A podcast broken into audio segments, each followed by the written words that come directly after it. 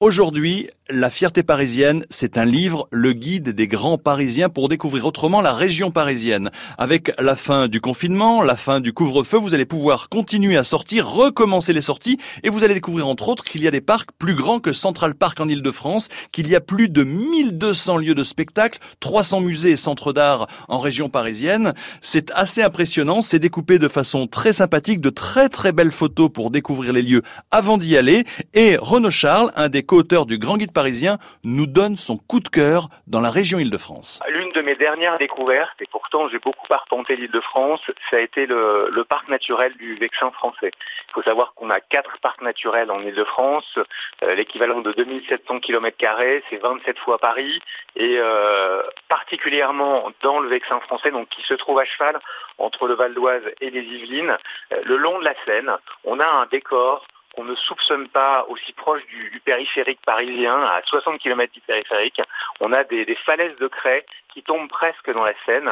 Et, euh, et ces falaises, moi, me font penser à, à de grosses meringues euh, que pourrait déguster Gargantua. Donc quand on, quand on, se promène le long de la Seine entre Véteuil et La Roche-Guyon, on est euh, presque collé à ces falaises et le décor est inimaginable. Pour se ravitailler à La Roche-Guyon, on peut, euh, on peut aller justement dans l'une de ces falaises.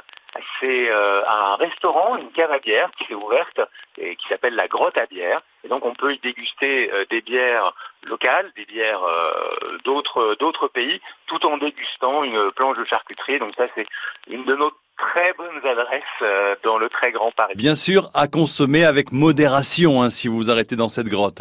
Les champs, les rooftops, la petite Riviera, l'hypermuséum, l'océan vert, le Square XXL sont tous les thèmes que vous pouvez retrouver dans ce coup de cœur, cette fierté parisienne pour découvrir autrement l'île de France, le guide des grands parisiens. Un coup de cœur à voir avec une présentation vintage puisque la couverture est en plastique noir. Rappelez-vous ces vieux plans de métro des années 70 ou ces plans de Paris aussi qu'on avait tous dans notre sac à dos pour se promener à l'époque. C'est immanquable, c'est vraiment à avoir, c'est vintage et c'est tout neuf, ça vient d'être réédité. Le guide des grands parisiens, la fierté parisienne du jour.